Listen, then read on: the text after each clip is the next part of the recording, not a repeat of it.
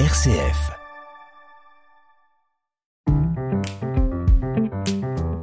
Ajuster son estime de soi, 30 jours pour apprendre à mieux s'aimer.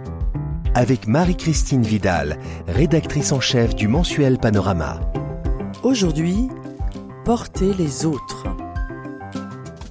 Loin dans le monde ou autour de vous, des personnes souffrent, traversent des épreuves, vivent dans la peur et la tristesse.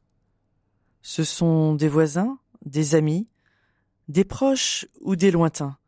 Leur détresse vous touche, vous voulez les aider, mais vous vous sentez impuissant. Confiez-les à Dieu. Demandez-lui de les consoler, de les soutenir, de les apaiser. Souvenez-vous que, depuis 2000 ans, il fait le job.